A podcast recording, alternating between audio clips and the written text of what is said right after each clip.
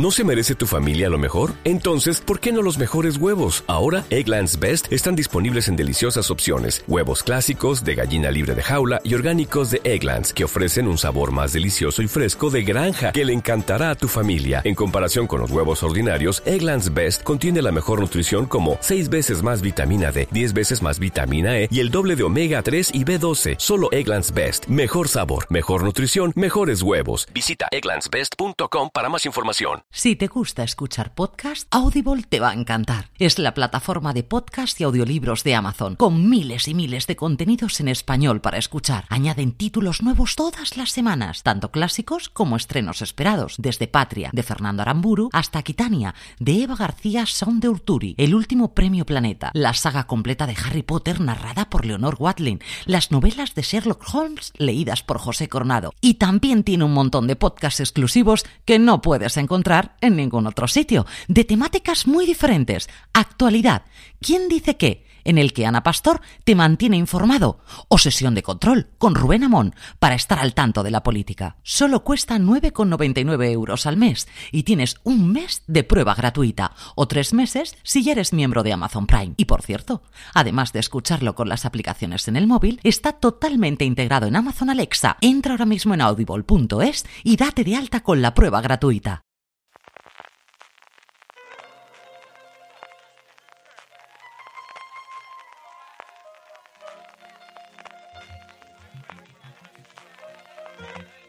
Estás escuchando Fuera de Series con CJ Navas.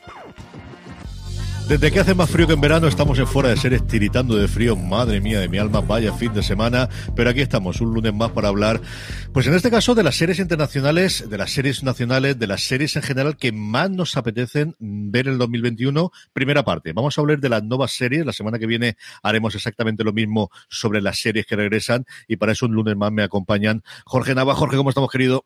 ¿Qué tal? Muy bien. Oye, lo, de los menos, 14 grados de Madrid sigue en pie, ¿eso ha, variado algo?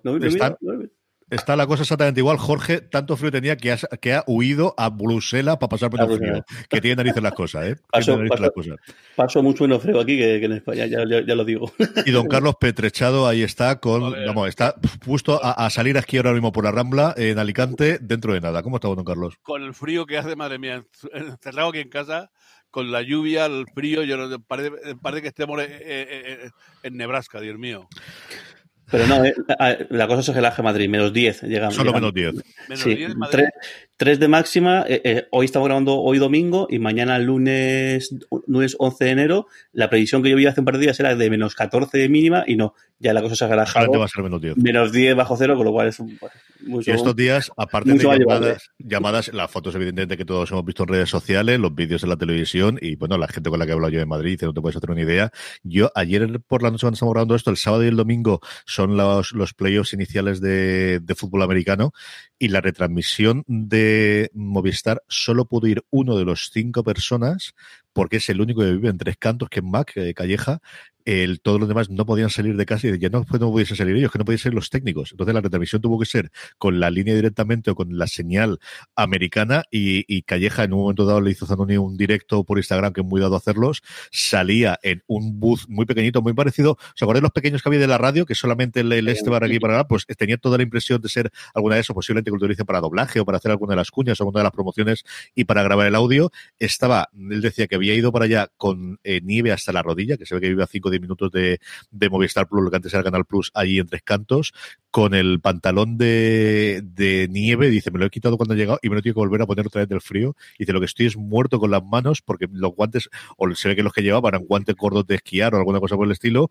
y si tengo que apuntar alguna cosa o tengo que responder al móvil, no puedo hacer con esto, y estoy con los, los dedos helados. Así que cuando yo empecé a ver, qué raro, no está Zanoni, no hay nadie comentando, así era el nivel de cuesta de alimentos. Sí, sí, Zanoni sacó en Instagram de, es que no puedo salir porque no puedo quitar la, la nieve de la entrada de casa, pero es que luego salió a la parte de la urbanización que vivo, típica de estas de las, de tirando la sierra de las afueras de Madrid, y claro, es que eran de eso, pues, ¿qué voy a contar? 40 o 50 centímetros. Aquí en Alicante no nos ha nevado, de estas cosas pasan solamente una vez cada 100 años, pero agua que de un ratito y frío desde luego sí que hace. En la, en la playa no, pero en el interior, en, Pinoso, en, en, Pinoso, en Villar, en Villena ha, nevado de, de, Olindo. Que siempre olvidamos que, que, si no me equivoco, debo mirarlo, creo, creo, que Alicante, pese a que todo el mundo siempre asocia Alicante con la playa, pues Alicante, Benidorm, Torrevieja y demás, creo que es la, provincia más montañosa de España. yo, creo que es una leyenda, yo creo que como siete provincias que son las más montañosas de España, que siempre vamos jugando con esa leyenda urbana. No sé exactamente cómo se medirá tampoco, pero sí, desde luego que montaña tenemos bastante, bastante en el interior, aunque muchas veces se nos olviden. Bueno, pues de la lluvia y de la nieve en general eh, atmosférica vamos a pasar a la lluvia de estrenos que tenemos anunciadas el 2021 y va la salvedad por delante y vamos, antes de que vayamos con nuestros top a decir las 10 series que más nos apetecen ver de las nuevas series que llega el 2021, que pensamos que van a llegar el 2021, que aquí si esto es una cosa que todos los años tenemos que tener, lo que, bueno, pues eh, el hombre propone y Dios dispone, aquí con más razón todavía, y es que en muchos de estos casos, algunas sí que están totalmente rodadas, algunas que ya sabemos los estrenos en enero, pero es cierto que igual que otros años sabemos más o menos pues las series que van a llegar, especialmente con las que regresan de HBO de cara a la segundo semestre o cuál va a ser el gran estreno suyo de septiembre, cosas similares. Aquí prácticamente todo está en el aire. Eh, los rodajes, como comentábamos en Canadá, yo entiendo que se siguen haciendo en Gran Bretaña también a día de hoy, pero por ejemplo en California, donde se hacen muchos de estos, especialmente los procedimentales, están absolutamente todos parados. Así que valga con esa salvedad y con ese asterisco inicial de series que están anunciadas o que de alguna forma están siendo confirmadas oficialmente, sí con esa confirmación de estar en alguno de los medios importantes americanos al que todos los agentes le filtran las, las, las series y que creemos que si no pasa nada se van a estrenar durante este 2021 salvando pues eso todos los problemas que todos conocemos con el coronavirus en algunos de los casos. Hay una un porrón, nosotros hicimos un repaso en fuera de series.com que os invito a que escuchéis ya que leíais que lo hicieron entre Aloña y Marichu Lazábal, en el que nos quedábamos mucho, porque al final, como os digo, es una barbaridad la que tenemos de producción como todos estos años. Pero nosotros hemos decidido seleccionar estas 10, que vamos a decir cada uno de nosotros, de las que más nos apetecen. Y abrimos fuerte fuego, como siempre, con Jorge. Jorge, ¿cuál es la décima serie nueva que más te apetece ver de lo que creemos que va a llegar el 2021? Bueno, no sé si, si entraría como nuevo o no, porque al final es, es una serie de, antología de aquella manera que es American Crime Story, eh, que en este caso que, que, nos ha dejado yo creo que varias temporadas muy, muy, muy chulas. Y ahora esa de impeachment que va a tratar de todo el, el affair de, Bill Clinton. Ya veremos si no, igual tienen uno de impeachment. Que puede hacer una secuela. puede hacer una secuela porque ahora mismo está la cosa todavía un poco. Un poco a ver, a ver lunes, martes, cómo que la cosa. Yo esta, esta semana ya se sabe, se sabe todo si, si va o no va y, y, si al final va, cómo se vota y qué ocurre y demás. Pero creo que este, este, este a mí esta época de todo este escándalo de Bill Clinton y demás me, me acuerdo mucho en, en, en, su, en su momento y el revuelo que se, que, que se porque además parece que, como, que llevaban una temporada un poco más tranquila en la presidencia estadounidense desde los tiempos de, la, bueno, de caída de, de, Nixon tras el 4 y esto fue pues eso, el gran revuelo, el gran escándalo y, y creo que han hecho cosas muy muy buenas en esta serie, a ver cómo lo tratan y cómo, cómo lo hacen. No, la temporada previa OJ Simpson se llevó todos los premios del mundo y Versace es una barbaridad de serie y con una interpretación espectacular. Realmente sobre el asesino más que el asesinato, aunque se llamase el asesinato de Gianni Versace, realmente era sobre el asesino de Gianni Versace eh, y estaban sencillamente inconmensurable. Todos ellos coincido contigo, es una que me apetece muchísimo ver. Don Carlos, la décima. Vamos a ver, no sé si es la décima, porque hay una lista ahí, pero no me suena. Sí, sí es la décima. Que tú hagas lo que quieras después no quiere decir que no sea la décima. O sea, ¿Alguien, alguien, alguien si empiezas con trampismos ya, me parece muy bien, pero la décima es la décima. Te pongas como te pongas. tenía alguna duda de que esto iba a pasar? Nadie. No, no, bueno. Hombre, ahora mirando un poco, quizás el puesto no sea, pero vamos, ya, que la primera que apuntar, voy a apuntar. Eh, Lupin. Eh, es un homenaje al clásico ladrón de guante blanco, ¿no? Eh, que mm, al parecer eh, tiene unas connotaciones también así sociales, puesto que eh, basándose en ese ladrón famoso de, comedia, que, que, yo creo que hubo una, una, sí que ha habido un par de comedias, o al menos un par de películas que, se han, que, han, que han tratado el, el, el, el personaje, sobre todo franceses, y aquí pues parece es un thriller sobre un inmigrante senegalés que su hijo quiere vengar de alguna forma una condena que tuvo eh, eh, injusta. Y bueno, en Netflix, eh, como dice la, crítica, pues al menos es una serie entretenida seguro, que quizás no sea de la mejor del año, pero que nos tendrá entretenido un par, un par de semanas. Una aventura con inteligencia, con ladrones, en un París actual, que, que, que, yo creo que parece algo atractivo, ¿no? Se estrenó este viernes pasado, es el gran estreno de este principio de año aquí, de hecho se ha hecho bastante publicidad también en España y que es extraño, ¿no? Por una serie francesa que normalmente Filming sí que trae alguna, evidentemente, y cosas similares, pero que no solemos hacer tanto, pero ha sido el gran eh, estreno que ha tenido esta semana pasada. Yo he visto bastante movimiento en redes sociales, tengo curiosidad por ver cuando hagamos nuestro Power Rankings de esta semana cómo va a quedar, porque creo que sí que es una serie que se está viendo bastante, bastante entre el público habitual de Netflix, este Lupin, que Don Carlos cuenta. Mi décima es la única serie de animación que tengo, eh, lo demás, pero es una serie de fantasía y ciencia ficción de las que tengo unas cuantas, para que voy a decir otra cosa, y porque al final empecé a poner otras cosas que no fuesen solamente. Y es Masters del Universo Revelación. Master del Universo Revelación va a ser la serie animada de Netflix que retoma los personajes icónicos de Master del Universo. Aprovecho para decir que aquellos que no habéis visto los juguetes que nos hicieron de Toys That Made el episodio de... Eh, todos están muy bien, pero el de Master del Universo es para entender cómo inventaron un tigre verde exactamente, qué es lo que ocurrió. Lo, que hace la droga. Los 70 eran muy malos para muchas cosas y muy buenos para otras cosas. Madre mía. Y aquel proyecto a mí eh, personalmente me, me, atrae muchísimo porque está Kevin Smith detrás. O sea, está Kevin Smith, está Matt Barber Darding, que es el, el, el, eh, con el que hace semanalmente todos los programas suyos en YouTube, que os recomiendo encarecidamente. Suelen ser dos, dos horas y media muy en el rollo nuestro, de comentar un poquito de la jugada, comentar un poquito de las noticias y luego hacen, responden preguntas de la audiencia. Son ellos encabezando, bueno, pues eh, con varios del equipo creativo que he ido cogiendo los últimos tiempos. Él habla, como no, maravillas de lo que está haciendo. Es un, lleva bastante tiempo haciéndose, lleva como un año y medio ya en producción, ya no por la parte de los guiones que están hechos hace mucho tiempo, sino porque la animación tarda lo que tarda. Y sí que es cierto que es una, es una serie que yo creo al menos el primer episodio en otras circunstancias lo vería, pero sabiendo que tiene a Kevin Smith detrás y, lo que he podido, lo que van contando, porque les puede la boca cada uno de ellos a lo largo de los distintos programas, tengo mucha curiosidad por ver qué va a ser este revelación, Master del Universo Revelación en Netflix y tanto para ser mi 10 en este top de nuevas series del 2021. Don Jorge Navas, la nueva. Yo, mira, como nuevo voy a elegir eh, The Watch, que es la, esta serie que, que sobre, bueno, basada de aquella, de aquella, manera en, en, en, este grupito de La Guardia de la Noche, de los libros de Terry, de, de Terry Pratchett del mundo disco, que bueno, que todo lo que he leído sobre ella es bastante, bastante o sea, atizándole bastante. De hecho, incluso la propia hija de Terry Pratchett sí. dijo que no tenía ningún tipo de relación con, con los libros de su padre. Con, con, dijo que no, no, comparte el ADN con, con, la, con lo que es La Guardia de la Noche de, de de, mi padre. Pero bueno, aquí vimos eh, anterior, ¿no? Fue anterior vimos el, el, el primero el primero y a mí me, ha gustado. O sea, es decir, es una adaptación muy libre. Solamente el tema, la estética, la estética no es medieval como, medieval como podríamos pensar que es todo lo que tenga que ver con el mundo disco, sino que es una, una estética medieval y una cosa eh, cyberpunk eh, o punk rockero, una cosa así que a mí me, me, me, ha fascinado la estética. Me parece que está hecha, o sea, con, con bastante, bastante medios y, y con, con un sandbase muy pasado de, de, de, vueltas, pero a mí me, me, ha gustado. Y de hecho, como iba, como, iba con tanto recelo, pues, como ya, ya te tanto, y no sé, a mí me, he detenido. A ver, veo, veo, el segundo. ¿Has llegado a ver el segundo? Sí.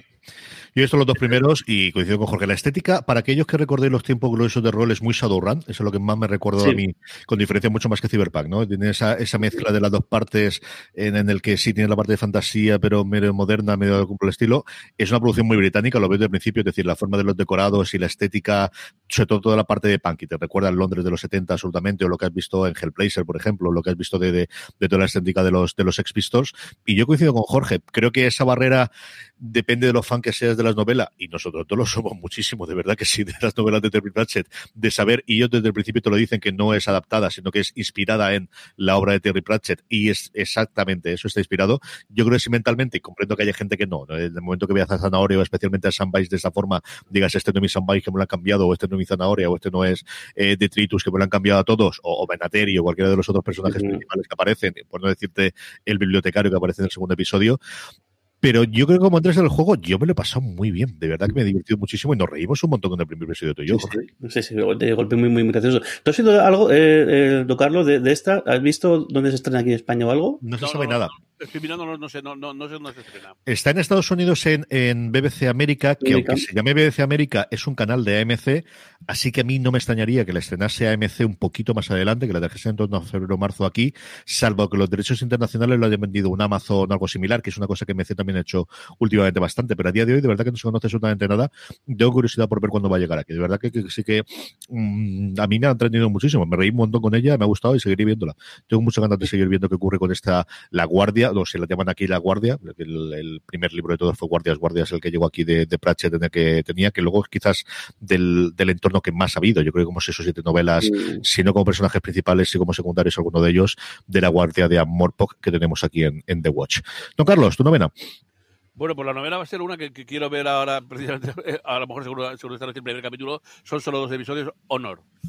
Eh, está en filming, eh, creo que Honor. Eh, trata sobre, son dos episodios simplemente, que están basados además en una, en una, industria real, que fue el encargo de una familia kurda en, en, Inglaterra del asesinato de una chica por, porque había abandonado a su marido eh, desapareció sin, dejar de hacerlo. Pues es, la, mm, la, crítica promete dos episodios cortos, de 45 minutos, una, una historia dura, hecha por, por con, con eh, actores eh, ingleses con, con su característico halo, ¿no? y cuenta por la historia de la de la de, todo, el, de todo el, crimen más más luego la investigación que lleva a cabo el, policía Sí, señor. Honor o honor, o como leche la queramos pronunciar al, final, tenemos. A Aloña le ha gustado muchísimo. Tenemos la crítica. De hecho, la que me puso a mí sobre la pista de ella fue la crítica que hizo Aloña para foraseries.com y ahí la podéis ver. Una serie corta, como decía Don Carlos. Y bueno, pues de las primeras cosas que nos trae eh, Filming durante este año. Mi novena es un drama, es un señor drama como Dios manda. De hecho, es el primer gran drama que va a hacer eh, Sonda Rhimes para Netflix dentro de que ahora ya empieza a estrenar los suyos. Hemos tenido Bridgerton, que al final era la adaptación de sus novelas, pero inventa Es realmente la primera serie creada por ella, parida por ella. Adapta, o mejor dicho, coge la inspiración aquí, mira también como lo de Pratchett, en un artículo que salió en su momento, creo recordar que era en New Yorker o, no recuerdo exactamente dónde, dónde ocurría, en, eh, o en el, en el New York Times o cosas por el estilo, de una chica eh, americana, neoyorquina, que se hizo pasar por una rica heredera alemana para introducirse dentro del mundo de la alta sociedad y a partir de ahí hasta que se descubre el pastel. De estas tengo un par en mi lista. ¿Por qué me atrae? Me atrae porque es lo primero que hace realmente Sona Reis. De hecho, es el primer guion que escribe únicamente ella desde el final de Scandal, que es el último que escribió. Al final, como productora ejecutiva, está en todas las salsas. Evidentemente, tiene la última decisión, pero es la primera vez que se pone a crear una cosa eh, prácticamente desde cero, simplemente con ese relato periodístico de, de esa investigación que se hizo sobre esta Ana, que es realmente Ana Delby, el, ¿cómo se llama la actriz? Y luego por las que salen. Especialmente Ana Delby lo interpreta Julia Garner, que a mí me parece una actriz sencillamente maravillosa. La vimos en su momento de Americans, en Ozark, yo creo que es cuando la ha descubierto al gran público y le dio el Emmy. Tiene una película que me da tan mal rollo verla, que la tengo ahí pendiente desde hace un porrón de tiempo en el que hace de secretario de un personaje muy oscuro estilo Weinstein, que ya está sonando el run run como mejor actriz para de cara a los Oscars, pero es que además tiene alrededor a Laverne Koss, que me gusta mucho, y sobre todo a Anna Chumley, que siempre, bueno, desde mi chica siempre me pareció una delicia de actriz, se largó de la interpretación, estuvo 15 años sin hacer nada y en VIP la adoré absoluta y totalmente. Así que Inventing Anna, el, nueva serie de Netflix, esta parece que se estrena a mediados de años y no ocurre absolutamente nada, es la novena en mi lista de las nuevas series que más ganas tengo de ver durante este 2021. Jorge, tu octava. Venga, me voy con. Y voy a saltar, dar salto a, a, los, a los cómics, que por cierto, este año es un año brutal de, de, producción en, cómics. Todo lo de Marvel, por, por, supuesto, por supuesto, pero luego. Every day, we rise, challenging ourselves to work for what we believe in. At U.S. Border Patrol, protecting our borders is more than a job, it's a calling. Agents answer the call, working together to keep our country and communities safe. If you are ready for a new mission, join U.S. Border Patrol and go beyond. Learn more at cbp.gov/careers. quitando lo de Marvel, hay un montón de adaptaciones tanto de ciencia ficción como de fantasía, como, eh, como también cómics en, sí. Y me voy con Guay, de Last Man, que es este grandísimo cómic de, de Brian Cabagunan y que ilustrado por, por Pia Guerra, que se ha hinchado a premios desde, desde que salió. Muchísima gente lo ha puesto como, de hecho, Stephen King, que es uno de sus favoritos de todos los tiempos. Y a ver qué, qué, tal, porque también creo que tuvo, ha tenido. Llevan 10 años dando vuelta, iba a ser una película, luego serie, luego se canceló, luego lo cogieron, está a punto de hacerse se volvió a tirar para atrás. Este es como la cuarta intento de, llevarla a la pantalla. Sí, ha habido cambios, cambios orgánicos, cambio de, de, también de, canal y de todo, pero a ver qué, qué tal. Finalmente lo, lo, va a hacer, creo que es FX para, en, en, Hulu, y yo soy un cómico que he disfrutado muchísimo, muchísimo. Este no, no, sí. Se va a hacer uno o dos pilotos en FX que no llegó hacia adelante y este parece que ya es el definitivo, sí. Quizás a mí el cómic, el, cierre de, de, de, matar, todo, todo se ha dicho, pero toda la historia que, cuenta, toda la cantidad de personajes que, hay por el, por el camino me parece súper interesante. Y a ver qué, han hecho, a ver muchas ganas de, ver. Tengo más ganas de ver de MZ, todo, todo, todo se ha dicho, que también otro cómic también que ha tardado mucho en, en construir la luz y en convertirse en, en, serie, pero bueno, esta yo no sé, puede ser una cosa bastante chula. Yo esta pequeña spoiler la tenía inicialmente en la lista y se me ha ido a, última hora, ha salido de, mi top 10. Don Carlos, ¿tú estaba? Pues eh, Lois y Clark. Bueno, Lois y Clark no, pero es increíble. Mirando lo que van a estrenar, me apetece muchísimo una serie que eh, anuncian para febrero, Superman y Lois. Claro. Eh, el creo que han aparecido como secundario en Supergirl, ¿no? Aunque yo ya no la he visto, ¿no? Han aparecido como secundario en Supergirl y Lois no sabría decirte seguro sí o no, porque era ese momento en el que, nada, podemos utilizar cualquiera menos Batman y Superman, pero no, al final se rompieron todos los tabúes y desde luego Superman sí que se como en tres o cuatro episodios de Supergirl en las últimas temporadas. Eh, para mí, bueno, eh, ya os he dicho Lois y Clark porque eh, recuerdo aquella deliciosa serie de, de Lois y Clark que me hizo disfrutar un montón con la con, con Terry Hatcher.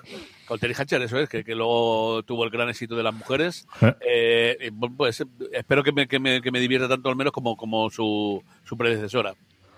Sí, yo recuerdo ver un episodio y divertirme mucho, y ahora que hablabas tú de Terry Hatcher y de, y de Mujeres Desesperadas, es de las que va a llegar en el catálogo de Star, del nuevo vertical de, de Disney Plus, va a estar ahí dentro incluida.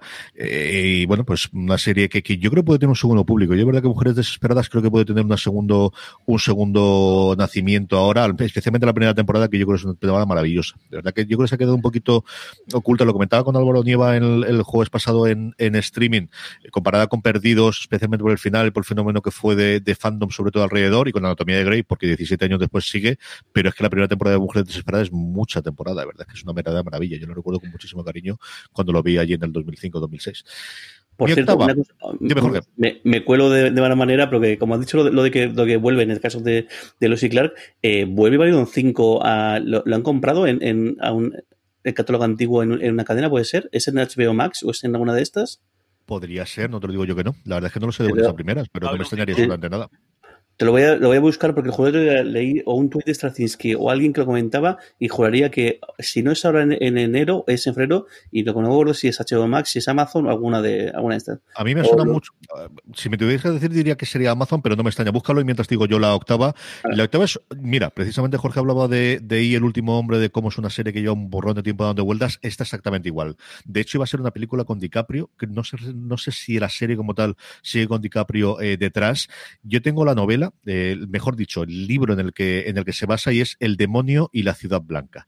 El demonio y la ciudad blanca es una eh, construcción histórica en paralelo de dos cosas, que es el Chicago de la Gran Exposición Universal de finales del siglo XIX, 1893, creo recordar de cabeza, hecho tengo el libro arriba y mira que lo he cogido antes y tenía me acordado de bajarlo y no lo he bajado, y eh, concatenado con eso y, ese espíritu de modernidad que tenía en ese momento la ciudad blanca, que era, que era este Chicago, eh, una sesión en serie de los peores que ha habido en Estados Unidos y que aprovecha el aluvión de gente que viene de fuera y la gente que se acerca para trabajar alrededor de esta eh, nueva realidad para, para matar y misericordiamente, especialmente a mujeres, pero muchísima gente que se acercaba allí y que nadie les iba a reclamar. Yo le empecé a leer y estos libros que, que más me tiraron para atrás, recuerdo una página y decir, uff, es que no, no, no si voy a seguir para adelante, pero este hombre que hace varias reconstrucciones históricas, he leído dos o tres libros de él y me ha gustado normalmente mucho y hablas eso sobre momentos importantes de las ciudades y siempre combinados con una personaje, con un personaje histórico. Tiene una biografía, si no recuerdo mal, del constructor o el diseñador, mejor dicho, del, del metro de Nueva York y de varias cosas similares y tal, me atrajo mucho. Y tengo mucha curiosidad por ver cómo se traslada en la pantalla. Como digo, yo esto creo que guardar sé que lo comenté fuera de series hace como 10 años, fácilmente que ya estaba en proyecto cuando salió el libro en su momento, que fue un pequeño eh, fenómeno editorial en Estados Unidos. El demonio y la ciudad blanca de Devil in the Wild City es lo que ocupa el puesto número 8 de mi top serie de series que esperemos, veamos el 2021, porque esta ya veremos a ver si llegan o no llegan, si no ha empezado a rodar ya la fotografía principal. Jorge, ¿has encontrado eso? Sí, confirmado. 27 de enero, Babylon 5 en, en HBO Max. Que parece que lo que pasa es que parece que hasta hace nada está en Amazon Prime. Igual no aquí en España, igual en Estados Unidos. Igual en Estados Unidos, pero sí. 27 eh, de enero HBO Max. pues todos aquellos que tenéis HBO Max, que nos escucháis, podréis ver Babylon 5 a partir de ahora. Perfectamente. Jorge. ¿Cómo te gusta ahí? ahí, Lo has dicho tú, lo has buscado tú, tú solo te has metido el follón. ¿Cómo, ¿Cómo, te gusta hacer daño? Bueno, cuando llega aquí a España, es, no está, es a, lo largo del año, ¿no? Segundo, semestre. Bueno, venga, mi, ¿es mi séptima? ¿O mi séptima. séptima. Masters of the, of the Air. Eh, que el, esta, esta va a ir a Apple, creo que lo curioso es que siempre las, todo, todo, ese tipo de, de, series era HBO quien lo llevaba adelante, pero no, estas eh, series eh, le, pensadas y como una especie de continuación de Saladas o Ryan por parte de Steven Spielberg y de Tom Hanks, que nos dejó dos auténticas eh, maravillas, como son Band Brothers y, y, de, Pacific. Y yo creo, yo más juraría que esto, este proyecto lo escuché yo hace mucho, mucho tiempo, como que era lo que tenían en mente que querían hacer la siguiente con, continuación.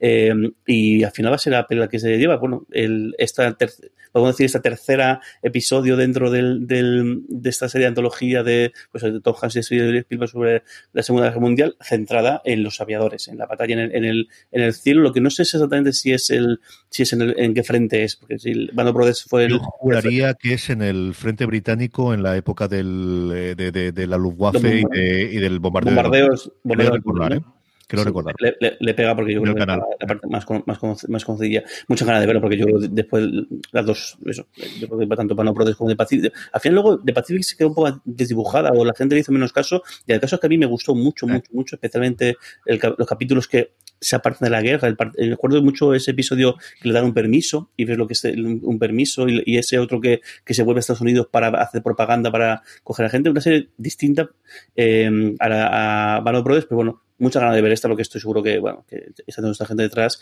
y siendo una apuesta de Apple que le ha quitado a HBO, eh, veremos un material muy, muy bueno, seguro. Esta, como dice Jorge, es una serie que estaba pensada para HBO, que pisó justo el interregno en el que dimitió todo el mundo de HBO y que no se sabía que iba a ser de mayor HBO y que iba a ocurrir con los nuevos jefes de AT&T. Apple ya tenía un acuerdo con Spielberg para hacer eh, cuentos asombrosos. Fue un poquito antes de que le comprase también la película a Tom Hanks, que no pudo estrenarse en los cines, y se confirmó. Yo creo que al final era una cuestión de dinero y una cuestión de que queremos hacerla ya, que, que Hanks tiene la agenda que tiene, que yo también tengo la agenda que tengo y quiero hacerlo sí o sí y no me mareéis y esta es la pasta que haría falta. Y Apple dijo, pues hombre, de dinero parece que problema este mes no tenemos, espérate, si me da para pagar la luz o no. Sí, que parece que tenemos un poquito más de calderilla para poder hacer la serie y a partir de ahí lo tuvieron. Y coincido contigo que es una cosa curiosísima que se cierre una trilogía, especialmente Psico de Pacific, tuvo más así, pero los premios se lo lleva exactamente igual. Yo recuerdo muchísimo el episodio en el que sale Rami Malek, que es la primera vez que yo lo vi en su momento antes de Mr. Robot, que es una barbaridad y es un brutal y es el, antepenúltimo, el penúltimo, si no recuerdo mal de, cabeza, y, me sigue extrañándome muchísimo decir Masters of the Air, la cierre de la trilogía bélica de Hanks y de Spielberg en Apple, pero va a ser así, Apple TV Plus, que se está gastando un poquito de dinero, va a tener unas cuantas series de luego para el 2021, incluidas las continuaciones de un montón que podemos hablar en el próximo programa. Don Carlos, tu séptima. Pues una serie mm, de, cinco episodios distintos, eh, son películas además que se pueden ver por separado, desde una hasta un poco más de dos horas, Small Ace. Es una historia de, de Notting Hill, de, la zona de Londres de, caribeña, en los 70, y con, que comenta, bueno, ahora tú puedes decir algo más de Steve McQueen, del, del, director, pero eh, eh, que va a contar la, experiencia de, la, esa comunidad negra, el, comienzo del, del, famoso carnaval y también el, arranque de un poco del, racismo y de, algunos problemas que, que, hubo en, en, en, la, Inglaterra de los finales de los, de los, de los 70. Totalmente. Es eh, aquí la gran duda de esto si son películas o son series, porque ya han empezado a darle premios de cine antes de que le den los premios de serie. Parece que la que la idea que tiene aquí en España la tiene Movistar Plus, en Estados Unidos creo recordar que era que era un producto de Amazon y que lo compró aquí Movistar Plus, una cosa extrañísima. O en julio no me acuerdo exactamente de dónde es aquí. Aquí se puede ver en Movistar Plus, está estrenado ya el primero. Tenía la crítica del primer episodio barra película hecho por Alberto Naun García, al, que le gustó bastante, su reticencia, pero le gustó bastante. Y Y, como os decía hace un segundo, ya le han dado varios premios de, película, algunas de ellas. Parece que los Globos de Oro, la oferta o la, decisión firme es que iban a presentarla como miniserie, pero que no extrañaría absolutamente nada por el pedigrí que tiene, por el run, que puede tener el tipo de contenido que tiene y por el pedigrí, evidentemente, de Steve McQueen después de, de, Moonlight, el que la puedan nominar alguno de los episodios como película, porque por duración les da. Entonces, a ver, va a estar la cosa divertida durante este febrero en nominaciones para los Globos de Oro y para los, y para los Oscars, donde va exactamente este Small Axe o, pequeña eh, hacha, ¿no? que es la traducción que tendremos. Aquí hemos mantenido el nombre original. Yo tengo curiosidad por verlas. Me falta eso sí sacar ese tiempo para poder ver alguno de nuestros episodios, que es lo que me suele ocurrir con estos casos. Mi séptima es eh, ese videojuego que tengo ganas de jugar cuando tenga de puñetera vez la Play y que no he podido jugar ni el 1 ni el 2 y estoy hablando de The Last of Us. The Last of Us como tal ya es una cosa que me gustaría muchísimo, sabiendo que está el responsable de Chernobyl detrás, que es Craig Massan, que no la ha cogido porque apetezca, es que la ha cogido porque está loco por ella, porque es un absoluto enamorado del juego. Él, después de hacer Chernobyl, pues podía hacer, yo creo, prácticamente de cualquier cosa. Desde la cuarta parte de Resacón de Las Vegas, que es lo que hacía él antes, que eran los guiones por lo que él fue conocido previamente, a lo que le diese prácticamente la gana y decidió hacer esta adaptación, pues de uno de los videojuegos que más eh, repercusión han tenido fuera incluso del universo o de los videojuegos en los últimos años. ¿no? El, el The Last of Us 2 que salió hace un año y medio aproximadamente vuelve a ser un montonazo, igual que el anterior, y tremendamente cinematográfico por toda la gente que la ha jugado y me ha contado, o por la gente que, o por lo que he leído una vez que ha salido cada uno de ellos, ¿no? De una historia tremendamente eh, interesante para poder llevarlo audiovisual cuando tienes a alguien que te ha demostrado lo que es capaz de hacer después de Chernobyl. Así que The Last of Us, la adaptación del, del videojuego de las dos partes de tanto éxito hecha por eh, Craig Massan, es la que ocupa el puesto número 7 de este top 10 que estamos haciendo de nuevas series de cara al 2021. Don Jorge, tu sexta. Mira, pues esta, es una, una, rareza, pero otro día cuando escuché el, el, programa que hicieron eh, Maricho y, Aloña, la comentaron y me quedé flipado con, con la descripción y he intentado un poco y mira, y me ha picado mucho el bolsillo. Physical, es una serie que prepara eh, Apple también, también eh, protagonizada por Josh Byrne, que a mí, mira que, mira que me, me reventaba su papel en... en contigo. En, ay, ¿cómo se, ahí, se acaba en, en, Damages. En, en Damages se me sacaba de, de quicio el, el papel que, que tenía, pero luego me he reconciliado muchísimo con ella eh, haciendo el papel que ha tenido en Mrs. América, que parece que lo que lo, que, que lo, ha, abordado por, por completo, eh, haciéndose el papel, representando a, a, Gloria Steinem, que si no me equivoco, además hay una película este año, eh, hay un biopic sobre Gloria Steinem eh, en, preparación, o, o, al menos he visto algún trailer y, y, demás.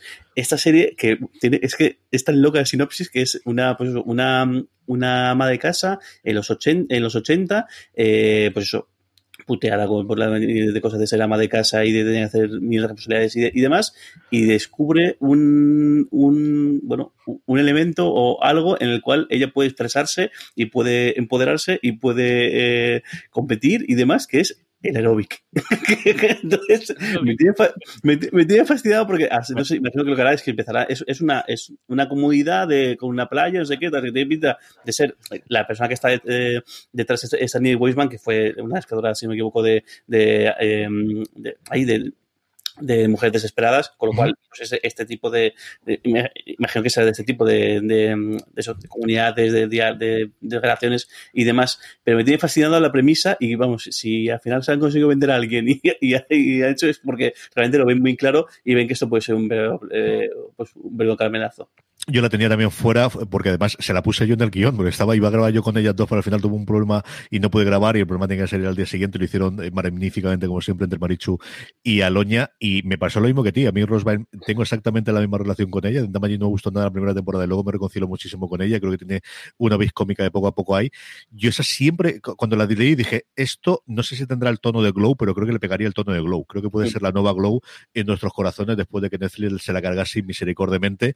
No sé si buscarán hacer un poquito algo más dramático, pero yo creo que el tono tiene que ser ese, ¿no? Desde momentos dramáticos duros, pero generar una serie cachonda divertida, como, como se presta totalmente el tono de, pues eso, Let's Get Physical, que al final el Physical está la canción de Olivia sí. Newton-John totalmente, que tiene eso desde el primer momento, eso y los vídeos de Jane Fonda tenemos que verlos sí o sí, o si no esta serie no funciona. Physical es la sexta de Jorge. Don Carlos, ¿cuál es tu sexta?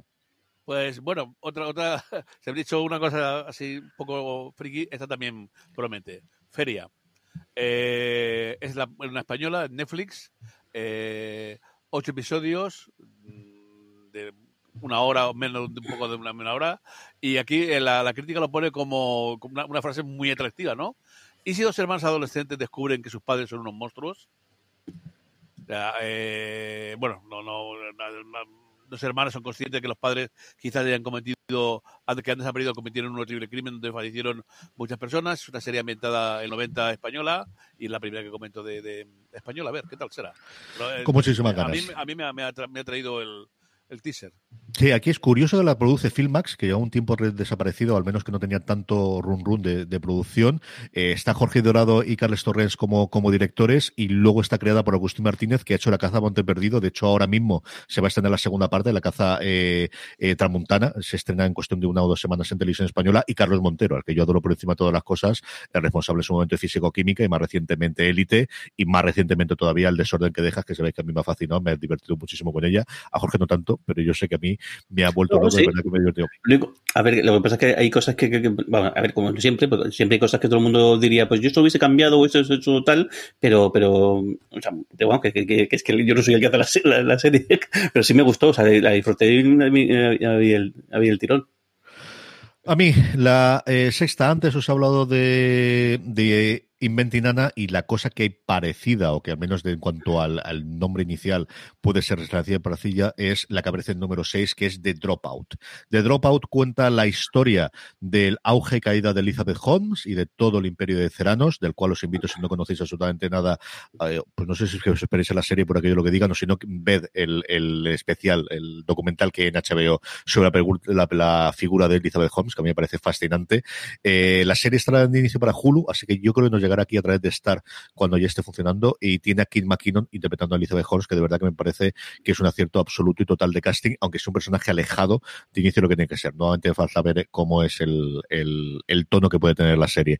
Al final una historia de una eh, tremenda eh, bola de nieve que se va montando hacia adelante, hacia adelante, hacia adelante, de una persona, de una mujer tremendamente carismática y que es capaz de convencer absolutamente a todo el mundo eh, de que tenía un milagro y los milagros, pues esas cosas, que es lo que ocurre en Londres, que al final es muy complicado. El documental me pareció fascinante y mira que conocía la historia porque recuerdo verla en, tiempo real y leerla en las, noticias y los medios, especialmente de, en Estados Unidos tuvo revuelo, tuvo bastante conocimiento, yo creo que en España llegó menos, pero los medios de tecnología sí que se contó bastante más. A mí me parece un caso realmente fascinante de, hasta dónde puede llegar la avaricia, el tirar para adelante y hasta qué punto la gente se quiere convencer cuando quiere ser convencida, lo facilidad que es una vez que te, que te cuentan cosas y que te metas dentro de la bola de nieve. The Dropout es la sexta serie que más ganas tengo de ver de todas las nuevas que nos llegarán, si no pasa nada, tú pongo madera durante este 2020. Jorge, vamos con la 5.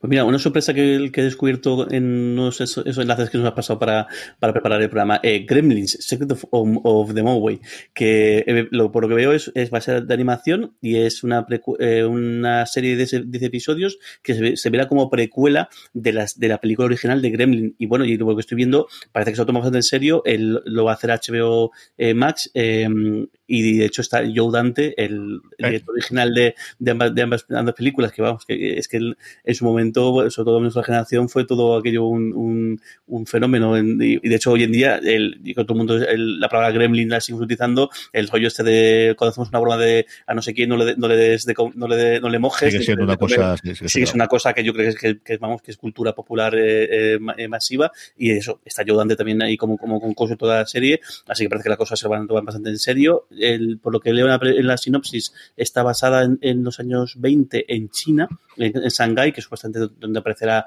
Gizmo por, por primer momento. Y bueno, eso seguro que me saca unas cuantas sonrisas tiene muy buena pinta y aquí ahora que hablas tú de la película el otro día Julián Clemente me dijo de que reivindicaba muchísimo la segunda que de verdad que es mucho mejor de la que de lo que esperáis de lo que recordáis de lo que ¿eh? es la segunda es muy muy buena que es desde la de... película que vale la segunda parte vale la pena es una idea de olla muy genial pero en el momento cuando consiguen entrar en, la zona esa del ADN y sale el, el gremlin que es un gallo el gremlin que es un es una idea de olla y sobre todo se dio cuenta yo creo que está claro que dije mira es lo que te da gana hacer, hacer lo que lo que la ha funcionado dentro de supuesto lo que quieras. todo lo que queráis, hacer todo el café, lo que sea. Y vamos, yo, eso, es que, es que vamos, es, yo junto con ETE o con, o con, o con los Goonies, yo creo que es el cine ochentero para niños, porque claro, luego el cine ochentero también de acción y demás, pero el de niños yo creo que esto es un clasicazo como poco, ¿no? Don Carlos, ¿tú quinta? Venga, otra española, eh, Jaguar, de Netflix también.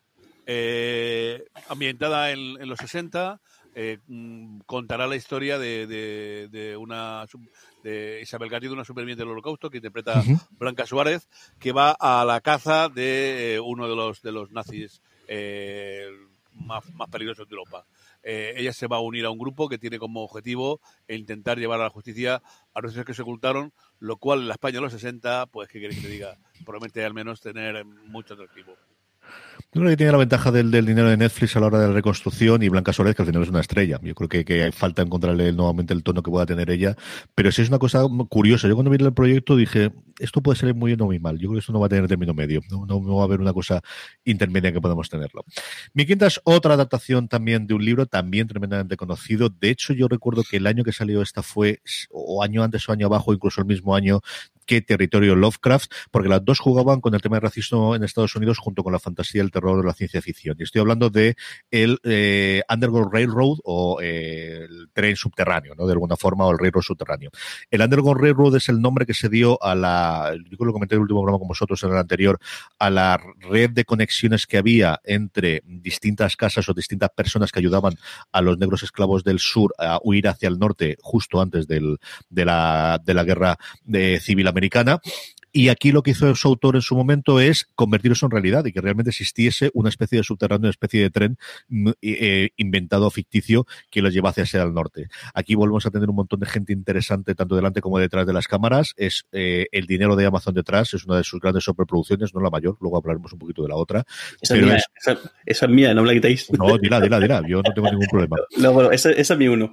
Así que eh, tengo mucha curiosidad por ver qué es lo que va a hacer aquí. Creo que era Barry Jenkins el que, el que estaba detrás del, proyecto, eh, con Underground Railroad. Yo empecé a leer la novela, es una de las que tengo pendientes. Ahora que he terminado, iba a decir por fin, pero es que iba a quedar muy feo, ¿no? Que me ha encantado y me ha fascinado. Voy a, recomendarle yo creo en todos los programas un recuerdo llamado Imperio, a ver si sale aquí en España, el primero de, de Arcadi, que es una verdadera delicia, es de lo mejor querido en ciencia ficción de los últimos tiempos. Yo creo que Dan Lecky con, con Ancilar Justice o con Justicia Ancilar es la mejor novela que he leído y además tiene un tono muy similar que me ha gustado muchísimo. A ver si la retomo y la leo antes de que se estrene la serie de Amazon, que es lo que ocupa el puesto número 5. Underground Railroad, la serie de Amazon, es la quinta serie que más ganas tengo de ver en este próximo 2021 que eh, ya hemos comenzado.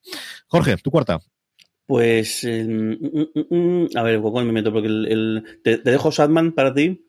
Tú haz lo que quieras, haz tu lista y ya está, y di la que quieras. No, me sabe, me sabe mal. No, mira, voy a meter ya la, la, de Disney. Es que lo que pasa es que no sé el, en qué orden eh, ponerlas. Bueno, eh, las, de, las de Marvel, que han decidido que de aquí hasta verano, quieras o no, vas a, tener, vas a ver episodios de, de, de, de serie de, de, Marvel y de las tres que, que se han anunciado, que son WandaVision, eh, El Soldado de Invierno y, y cuatro, cuatro, cuatro, ahora que lo digo, el Soldado de Invierno y, Falcon, Loki y Hawkeye, Quizá a mí la que me, llama la atención es Loki. Creo que además es la que más eh, cancha tienen para hacer cosas. Bueno, en WandaVision, a ver cómo sale, porque todo, de momento lo que hemos visto del tráiler es una cosa bastante fantasiosa y bastante, bastante loca. Pero de las cuatro, creo que la que más me llama la atención es Loki. Y yo creo que luego la que más me va a gustar va a ser Hawkeye. tengo, tengo ahí la, la, la, la, cosilla. Pero bueno. El, What If, que es la animada, que también se, teóricamente sí, este año. ¿eh? Esa, esa también. Bueno, mira, ese, ese, bueno el, el, esa puede ser el, muy, muy divertido yo creo los lo, lo What If eran en su momento, aquellos que no, que no, que, no lo sepan, lo What If es una línea de dentro de dentro de, dentro de, Marvel que lo que se dedicaban a hacer era hacer historias eh, distintas al, al, al, canon. Es decir, ¿qué ocurriría si, por ejemplo, eh, yo recuerdo de, de memoria, por ejemplo, si los cuatro fantásticos tuvieran todos el mismo poder? ¿O qué ocurriría si en lugar de Spiderman, en lugar de tener el poder atlántico, se se convirtiera en una araña de verdad, que es una cosa que además luego en los cómics un momento... O si hubiera sido muerto la tía May en vez del tío Ben, que era otro justo, de y lo, Eso las cosas más o menos así graciosas y luego cosas súper locas, como por ejemplo, ¿qué pasaría si Conan fuera hoy en día y fuera un, fuera un detective? ¿O qué ocurriría si los guionistas de Marvel fueran los Juegos Fantásticos y ellos mismos dibujaban a sí mismos? O sea, que, pero yo creo que es una cosa súper original porque una, eh, te permitiría salir por completo del canon. Yo creo para los guionistas debería ser una cosa súper refrescante en cuanto no tengo que estar aquí eh, pensando en que no me cargue nada, ni, ni, ni, tengo que estar siguiendo el patrón que me dicen eh, que no me puedo seguir de, de, de, de esto. tengo esta idea loca, la hago, busco algún, algún dibujante que le apetezca hacer, hacer esta gambergada y además yo creo que es una cosa que, que se mantuvo bastante en, en, en, el, en, el, tiempo. Se mantuvo tiempo, yo creo que tengo casi todo. Yo es una de las primeras que recuerdo coleccionar. O sea, de las primeras cosas de Marvel que yo recuerdo eh, conscientemente de quiero tenerlos todos en forum y yo creo que los tengo prácticamente todos guardados allí en, los dominios de Don Carlos. Y yo no, está en mi casa. ¿Está en tu casa los What Pues eso, más tranquilo. Así lo tomaré y los pillaré. Pero yo creo que son prácticamente todos. De verdad que esta es de las primeras que yo recuerdo, igual que recuerdo tener Transformers, recuerdo tener. Joe, pero yo no sé si fue alguno suelto y tal. de las primeras que yo recuerdo de quiero comprarlo todas las meses o cuando salía eso, todas las quincenas, y, y, si me faltaba alguno, empezar a ir incluso después a Ateneo o lo que fuese para encontrar alguno de los antiguos, fue el What If. De verdad que tengo muchísima, muchísima yo también.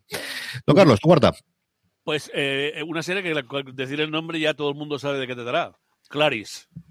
Eh, ¿Qué pasó con la gente del, cine, del silencio de los corderos? Pues eh, la, serie se estrena creo que ahora en, febrero en, en, Estados Unidos. Es una secuela de la, de la, de la película famosísima. Aquí en España aún no sé, no, estoy viendo ahí quién puede ser que la traiga, pero no, no, no, no lo he visto. Pero de luego el conocer las andanzas de aquella magnífica eh, mm, agente del FBI que se enfrentó al, al, artista, yo creo que sí que merece la pena verlo. Esta es una que llevamos muchísimo tiempo hablando de ellas también. No es ni el primero ni el segundo intento. Aquí hay una porrón de follones con los derechos de los libros. De hecho, la siguiente temporada de, de, Aníbal en su momento iba a ir alrededor de esto porque iban a revertir los derechos. Eso al final ocurrió. Aníbal se quedó de momento lo que se quedó. Yo sigo teniendo la esperanza y toda la gente de allí que volverá en algún momento con una eh, temporada cerrada por alguien que les pague mucho dinero porque ellos tienen muchísimas ganas de volver a hacerlo, desde Brian Fuller a todos los actores a, retomar los personajes de Aníbal. Y como decía Don Carlos, se en CBS, yo creo recordar que en un mes, mes y medio aproximadamente. Yo aquí tengo dos ideas, que una es que la vendan y otra cosa es que se la reserven para que sea especialmente por el nombre que decía, porque al final dices Clarice Sterling, el, el, Aníbal Lecter y toda la parte que tenía en su momento y el silencio de los corderos, se desarrolla todo el rato el cordero y por eso me estaba dudando ahí. Y el silencio de los corderos creo que es una serie con la que sí puedes desembarcar ese Paramount Plus, que es el nombre internacional o el renombre que va a tener ahora CBS o Access y con el que quieren hacer la expedición internacional. Yo creo que pocas cosas o pocas ofertas o pocas series, además de las de Star Trek, puedes tener si quieres llegar, por ejemplo, a España y decir, tengo una nueva plataforma, págame, que una serie basada alrededor del universo de eh, El silencio de los corderos. Así que no, no lo sé si aquí vamos a tardar más por eso en verla, pero sí, Clarice es una de las que tengo yo en el radar y tengo muchas ganas también de verla. Mi cuarta es lo que le pasaba a Jorge. Yo aquí empezaba a hacer el top 10 y me salían 10 series de Marvel y digo, no, igual va a ser así, así que me quedo solamente con una y, todas las demás también, Jorge las nombra todas. Mi cuarta es Hawkeye y es Hawkeye porque Visión lo tenemos ya aquí delante y hemos visto una cosa porque parece que se aleja más de lo que yo pensaba inicialmente del cómic, mientras que Hawkeye todo lo que estamos viendo parece que se acerca mucho al maravilloso cómic, al maravilloso cómic de, de Fraction y de Aja, que es uno de los cómics junto con Saga que a mí me volvió otra vez hace, o que me hizo volver hace unos 8 o 10 años al mundo de los cómics a volver a leerlos en su momento. A ver qué ocurre con ello. Mucho más que Jeremy Renner, tengo mucha curiosidad por ver qué hace Halley Steinfeld, al cual, por cierto, ha vuelto Dickinson, que me pareció una verdadera maravilla, disfruté de los grandes estrenos, que tuvo cierto, estuvo algo oscurecida por los grandes nombres que tenía del lanzamiento inicial Apple, pero yo creo que del lanzamiento al final de la que más disfruté de todas fue Dickinson, haciendo esa Kate Bishop, esa segunda, esa nueva eh, Hawkeye que yo creo va a retomar ella y que va a coger el personaje a partir de ahora en esta fase 4 barra fase 5 vamos a tener de Marvel. Me apetecen todas, absolutamente todas, eh, incluida Loki, como decía Jorge, y What If es eh, la que tenía durante un momento, pero al final yo creo que se tengo que quedar con una que realmente me apetece muchísimo ver hasta que llegue Mrs. Marvel, que no está claro si llega el 2021 va a llegar el 2021 y por el 2022 y por eso la saco fuera, es este Hawkeye que se ocupa el puesto número 4 en mi top 10 de nuevas series del 2021 que tengo ganas de ver. Jorge, que estamos ya en el podio, ¿cuál es tu tercera? Pues es que no estaba pensado meterla aquí, pero bueno, como ahí sigo quitando alguna, alguna que otra, pero y no es, no es una serie, pero es que el, así que es un poco trampa lo que voy a hacer, pero me llama mucho atención y tengo, o sea, el, lo que voy a hacer con, con, con Beler, con el, con esta, esta cosa el, loca que, salió de un, de un, de un vídeo viral que se, que, se fue de madre la cosa, al final acabó en una, en una reunión y, y bueno, y al final, no sé si es película, es, serie, es un, es un, es un Es una serie, con la producción ejecutiva de Will Smith y es una serie, lo que dice Jorge, fue un vídeo que lo que hacía era que ocurría ese príncipe Beler, no lo tomásemos como un drama, porque al final no deja de decir, es que la canción lo que ocurre es que se mete en un tiroteo y por eso lo manda a California. Es decir, que le manda con la tía B porque él está en Detroit, Chicago, no recuerdo, en Filadelfia, y se mete en un follón de baloncesto con pistolas por en medio y por eso lo largan allí para que no lo maten. O sea, eso es lo que dice la canción, con, sí, con la simpatía y con la gracia, con lo que tú quieras. Y hay un vídeo que hizo este que llegó a los oídos de, de Will Smith y lo llevó y vamos a tener una serie y yo la tenía fuera porque la he sacado al final, pero tengo muchas ganas de verla también que ocurre. A mí me parece, me parece muy, muy, original el que, el que ocurra esto, y además eso, a que de eso también hubo esta reunión que hubo de todo el elenco, que de hecho creo que varios de ellos no se hablaban desde hacía mucho tiempo, y, no sé, estas cosas que, fenómenos virales que, que, ocurren hoy, que hoy en día son, son posibles, y mira, que al final acabe, en esto, y no ya veremos cómo acaba la cosa, o, si esto merece la pena o no, pero bueno, que, que menos que, que, dar una oportunidad, porque solamente ver el recorrido de por qué ha llegado hasta, aquí, eh, bien merece la pena darle, darle menos esa oportunidad.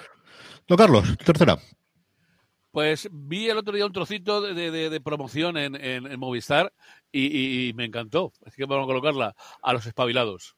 Eh, ya se ha hecho el primer, el, creo que ha llegado ya el primer, el primer episodio en Movistar y es una serie que está creada por, los, por las personas que crearon Pulseras Rojas y trata sobre el, cuatro chicos y una chica que se fugan de un psiquiátrico para buscar al hermano de uno de ellos que vive en Alemania. Entonces, a través de España, Italia, Francia, eh, son seis capítulos de media hora cada uno de ellos y me, me gustó muchísimo el tráiler de ellas. Sí, tenéis la entrevista, de hecho, eh, la tenéis ya colgada, el 6 de, enero la sacamos, la entrevista que le hizo Marichu Lazabala a Alberto Espinosa, al creador de Los Espabilados, sobre el, proceso de creación de la serie y qué esperaba con ella, y es la, siguiente serie de, alguien que tiene, bueno, que este no ya tres o cuatro cositas como Vistar Toulouse a lo tonto, lo tonto. Mi tercera es Señor de los Anillos, no voy a decir nada más, ya lo Jorge, Jorge habló de ella. Ya, me la, ya, me, ya me ha Ya me... Jorge, vamos con tu dos. Venga, no, pero vamos. No, pero la comentamos ya absolutamente nada, porque no sé nada de universo de los anillos, pero iba a quedar muy mal no, ponerla. la, comento, la comento sí y, así No, no, no, coméntala luego en el mundo cuando tiene que ser. Hala, di tú dos. Pues mira, eh, a ver, estaba mirando a ver qué, podía meter, eh, colar por aquí y mira, eh, me llama mucho atención eh, Resident Evil, porque creo que es un, es un, quizá uno de los videojuegos, una franquicia de videojuegos más conocida y que más, eh, o sea, sobre todo que más, casi, no puedo, el género que se llama Survival Horror, aunque quizá podía empezar con, con, con Alone in the Dark, que es un juego más antiguo, de los que se nota que ve mucho, pero creo que Resident Evil sí que marcó un precedente y sí que marcó, y fue un grandísimo petardazo en su momento para, para, para PlayStation, que si no me equivoco en su momento estaba en exclusiva ahí. Y creo que las películas, mm, a la gente que es bastante fan, no les han terminado de gustar nada, por no decir alguna palabra, mm, no decir de decepción directamente. Y el hecho de que esté Andrew Dubb, que bueno, pues el gran cajuna de Supernatural, detrás de esto, eh, como que da bastante caché y, creo que el, que que puede no sé, reivindicar un poquito o hacer algo un poco distinto que merezca, merezca, merezca la pena. Así que sí que le da una oportunidad seguro y a ver si hace un poco de justicia a, este, a esta grandísima franquicia de videojuegos que sigue, sigue, se siguen sacando cada X tiempo algún juego más. Eh, que es un universo que yo creo que la serie te permite cosas que la, la, película no te va a permitir, a lo mejor no tanto efecto, tanto eh, comprimido, pero a, efectos de la historia y de todo lo que ocurre con Umbrella detrás, que, es una parte que a mí siempre me ha traído muchísimo de, las películas cuando lo he visto más que el videojuego, que las he visto mucho más que, que, jugarlas, creo que te puede permitir una serie hacer toda esa parte que puede ser interesante. Don Carlos, tú dos. Pues eh, para algunas personas que tenemos alguna edad, recordaremos sin duda la famosísima polémica que en, por la noche en la radio se levantó entre dos periodistas que trabajaban juntos deportivos. Estamos hablando de unos tiempos en los que eh, por la noche, a las 12 de la noche, pues había 3 o 4 millones de personas oyendo algunos de los programas de, deportivos. Entonces, digamos entre comillas, la traición de uno de ellos al otro, que era bastante fanfarrón, no el nombre no, pues eh, fue una, un bombazo en aquellos tiempos. Y Reyes de la Noche, de Movistar, pues cuenta esa historia. Eh, con Javier Gutiérrez al mando como el periodista. O, García, dilo. Paco el yo no he dicho García. Yo sí. Como lo oí entonces lo pude eh, eh, yo no, no, no era muy aficionado yo a oír el deporte, pero es de reconocer que alguna que otra noche me, me, me, lo cargué pues por, porque el García siempre atraía mucho y era muy llamativo, ¿no? Entonces cuando lo abandonó este fue un bombazo y dio a correr el río de tinta, horas de comentario y metros de, película, ¿no? Entonces son, eh, no, no, son seis episodios de media hora cada uno nada más y, y, vamos, me atrae muchísimo la, la, la historia, desde luego. Yo recuerdo aquello perfectamente porque yo era oyente de García. Yo empecé a oír la radio por oír a García, que entonces yo era muy florero y muy del Barça, y cogía las 12, y de hecho a partir de ahí yo empecé a tirar hacia adelante, y entonces oía, yo llegué a enganchar a Balbín, la última época suya de Antena 3, haciendo todavía... Eh, la clave, ¿no? La clave, todavía se llamaba la clave en Antena 3, antes de que cerrase Polanco Antena 3, en de que acabase aquello, y luego a partir de ahí él tenía entonces alguna cosa, luego oía a Pumares, eh, algunos de los días que me quedaba eh, más despierto, a veces me quedaba dormido justo en ese eh, trozo y yo ya polvo de estrés a partir de las y media y luego ya cuando Antonio Herrero falleció y hubo todo el desembarco y se fueron todos a la COPE, entonces aquello lo cogió eh, Luis Herrero se fue a las mañanas, Federico se fue por las noches y cuando empecé yo a oírlo muchísimo más. O sea, yo esa la recuerdo perfectamente y recuerdo ese momento de enfrentamiento contra la Morena de millones de espectadores como decía Don Carlos. O sea, aquello era una absoluta locura y de García tirarse, eh, García, yo recuerdo que, que Antonio Herrero siempre comenta que decía el programa termina a la una y García, que era cuando García decidía terminar terminar su programa y era cuando terminaba, él contrataba a todo el mundo, que es una cosa que tenía en medio. El contrato no era, no, no, no, él contrataba a las 50 o 60 personas que tenía alrededor, a 200 personas que tenía lo demás y lo facturaba absolutamente todo él a través de su productora. Y yo recuerdo días en los que se tiraba con un único tema, hora y media, y los días en los cuales de la Morena ya empezó a comerle y además lo notaba, ¿no? Yo recuerdo también otra época después en la que hubo exactamente igual con, con eh, Federico y con, y con, eh, ay señor, se me ha ido el, con el Vasco por las mañanas, cuando estaba en la SER con, con Gabilondo, de decir, notas que la ha hecho porque empieza a hacer la referencia a él, ¿no? Al final, si tú eres Coca-Cola, no hablas de Pepsi, excepto que cuando Pepsi te empieza a coger el terreno. Y yo recuerdo ese cambio en García, de un momento dado, de, de metérsele por debajo y de empezar a hablar de, de, la morena y sacar cortes el uno del otro y hacerlo, que claro, no tenías internet para repartirlo al día siguiente, ni tenías una web en la que ir, o sea, lo veías en ese lado, o lo grababas, o lo leías al día siguiente en los periódicos o cosas similares. Ah, Pero recuerdo esta réplica y contra réplica todas las santas noches. Hace una cosa muy curiosa García y es que el, de la Morena, claro, de la Morena, eh, al menos al principio, luego ya cosa cambió, pero al principio no tenía tantos medios, entonces de la Morena acudía mucho al falso directo. Grababa entrevistas a gente, las emitía con en directo y García lo que hacía muchas veces era eh, llamar a alguien, entrevistarle en directo cuando se estaba emitiendo en, la, otra cadena y para dejarle, eh, dejarle en, evidencia. Es decir, eh, me puede decir la hora que es ahora mismo, me puede decir no sé qué tal, para dejar en el ridículo como que él es el que tiene la exclusiva, él es el que antes tiene el directo. Me hace mucho la pena, Jordi Bolé les, juntó a De la Morena y a García en una, no me acuerdo si fue, eh, fue, hace dos o tres años, en Salvados, y me hace mucho la pena, porque le cuenta, cuenta la polémica entre, entre los dos y luego les junta la misma habitación y es muy chulo porque al final se dan cuenta que con la vista hecha después, pues se dan cuenta que, se le fue la olla por completo a, a los dos y, al final son dos personas que seguro que si se sentaran a, hablar, pues tendrían mucho menos reticencia de lo que fue pues, un verdadero, o sea, un duelo, pero vamos, o un combate que en toda regla, vamos radiofónico como España y de verdad que soy una barbaridad, que era aquello, eh, el que hacía dinero. Realmente cuando se fue a la COPE hubo un momento que, recuerdo yo donde se hacía dinero en las mañanas y en el programa deportivo de la noche. y un momento... Es lo que dices tú, era, era, era llamativísimo, Carlos José, porque García eh, facturaba todo él. Cualquier persona, yo creo que hasta la limpiadora del estudio de allí lo, pagaba él. Él cobraba una brutalidad en aquel tiempo dinero, no me acuerdo si eh, llegase un millón al mes o qué, qué, qué, cantidad decían entonces, pero él, él, él tenía, eh, controlaba absolutamente toda la producción todos los periodistas, todos los cabras, todo, todo, todo, todo era de la productora de García. Que luego lo han tenido todos los demás, así cuando se han ido los de la gente de la serie La COP y cosas similares, se han ido muchos de ellos, es porque realmente ha, ha tirado ahí, pero es que lo tenía todo y, y, García montando el Saro que montaba en su momento con, con, la, con la Vuelta a España eran ciento y pico personas. Es que se metía en la moto y hacía él, yo creo, mayor cobertura todavía que televisión española. Es que, era la leche, de verdad que, que, que, es una cosa alucinante. Eh, mi dos, mi dos, Sandman. Y Sandman al final es un proyecto que dice, no, no, HBO más, que necesita tener como que tenga cosas y tiene al final toda la línea de vértigo y quizás lo más conocido, lo que más nombre tiene, que además convences a Gaiman o Gaiman se deja convencer para que tenga la adaptación por fin a serie de esto y este conjunto y se la venda a Netflix. Así que no sé si es una cosa de pasta, si es una cosa de que realmente sea un acuerdo previo antes de que lanzase HBO Max, pero bueno, en fin, todos aquellos que leímos Sandman en su momento, todos aquellos que leímos, y Sandman no es mi cómic favorito de, de la línea vértigo, ni mucho menos, hay cuatro o cinco como mínimo por encima que me gustan más, pero cuando Sandman es sublime, no hay nada que se le acerque y sobre todo Yo creo que, que al final tiene el, el, el, estandarte junto posiblemente con Watchmen de las dos obras que cambian, que dan el salto definitivamente de, del, del cómic es arte, ¿no? Y son las dos, sobre todo de los años 70-80, la que te da ese ese salto de y de empezar a llamar las cosas novelas gráficas en vez de cómics o TVOs, que al final me da mucha rabia.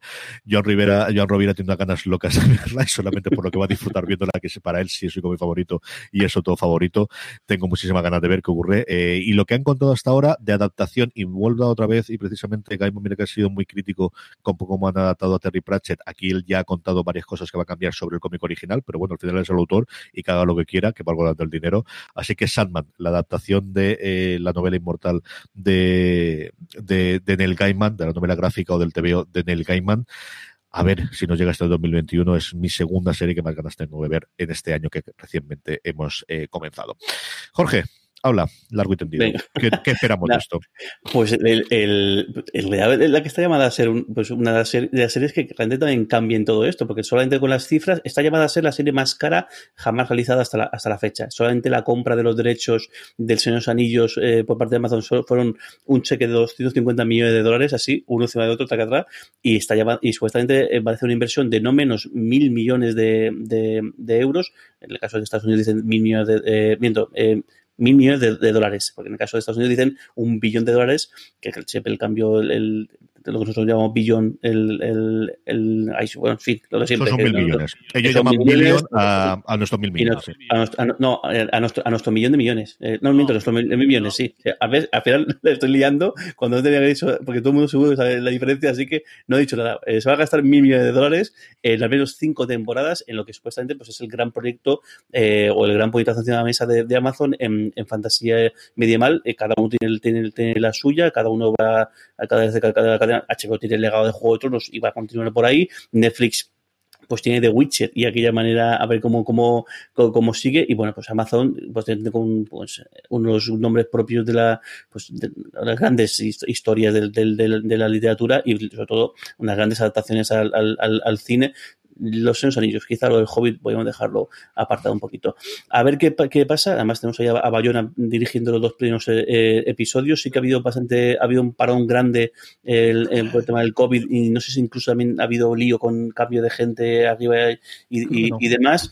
Y luego, sobre todo, el, lo original que es, porque como todo el mundo pensaba que se podían ir, pues o bien a Señor Anillos eh, per, per, se, a lo, a lo, que cuentan esos tres volúmenes, o bien al, al Silmarillion, que es el que te puede contar historias mucho más majestuosas, mucho más fantásticas, mucho más tal, se van a la segunda, a la segunda, a lo que se llama la segunda edad, que de las que menos se conoce, eh, o de lo que menos hay escrito, eh, tanto fuera por el propio eh, Tolkien como por su hijo, que por cierto falleció hace muy, hace, un, hace apenas unas semanas, si no me equivoco. No me Christopher Tolkien, que sí, sí, Christopher Tolkien falleció hace semanas, si no, si no me equivoco. Te podría decir, no te digo, te puedo buscar la fecha, porque lo puedes buscar tú rápido, pero jugaría que fue en noviembre, en diciembre, falleció Christopher Tolkien, que al final fue, pues, ha sido el, lo que el, en, inglés, en inglés dicen el scholar, puede decir, pues la persona que realmente se ha encargado de, de recoger todo, recopilarlo, archivarlo, rentabilizarlo también, por supuesto, no, no, no, no también por ahí, pero el, la segunda edad es posiblemente la que menos eh, sabemos. El, es la época del auge, la caída de, de Númenor, es la época en, en la cual el, se forjan los, los, los, los, anillos, con lo cual eh, da cancha a hacer muchísimas cosas. Da cancha a. Sí que parece que por el contrato lo, lo, que han hecho es que no pueden cambiar nada de lo que sí que se ha escrito, pero dentro de eso tienen capacidad para crear personajes, crear tramas y, y, y demás. Parece que eso es bastante cerrado y bastante eh, bien, bien, pensado. El momento de también de la gente se utiliza mucho más Palantiri, es decir, bueno, la gente que es, que es un poco que el que le gusta el, universo Tolkien, eh, a pesar de que, de que no se sabe demasiado, es una edad en la cual pasan muchas cosas, ocurren muchas cosas, y de hecho, todo lo que vemos en la tercera edad, todo lo que vemos en, lo que es el, el Señor de los eh, como, tal, deriva de todo lo que ocurre en esta, en esta segunda edad.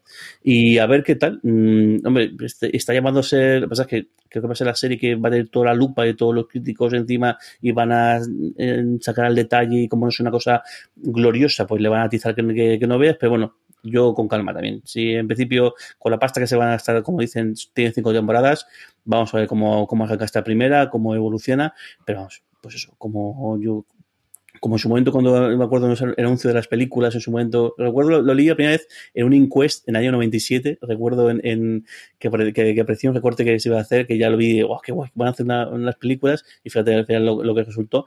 Tengo mucha ganas de ver también qué han hecho con, con, con, esta serie, que se sabe bien poco, sí que está el elenco por ahí, tampoco hay ningún gran nombre, si no me, si no me equivoco, o al menos nombre de, muchos eh, que también pasa lo mismo que como en su momento se enseñó. Tampoco se enseñó tenía gente de mucho, mucho Gelumbrón, salvo Ian, Ian McKellen, por el hecho de que, claro, que para hacer de ir a la película tienes que eh, mudarte a Nueva Zelanda un, par de años. Y creo que aquí lo mismo. O sea, para poder hacer la serie han tenido que decir a la gente que, bueno, que el padrón se que busque en casa en Nueva Zelanda y que eh, pongan ahí, si tienen, o se muda con ellos su, su, su familia, o pongan un cuadro en la puerta para, para que vean cómo, cómo van creciendo, porque mm, porque la cosa va, para largo. Mucha, mucha ganas de verla, mucha ganas de verla, la verdad.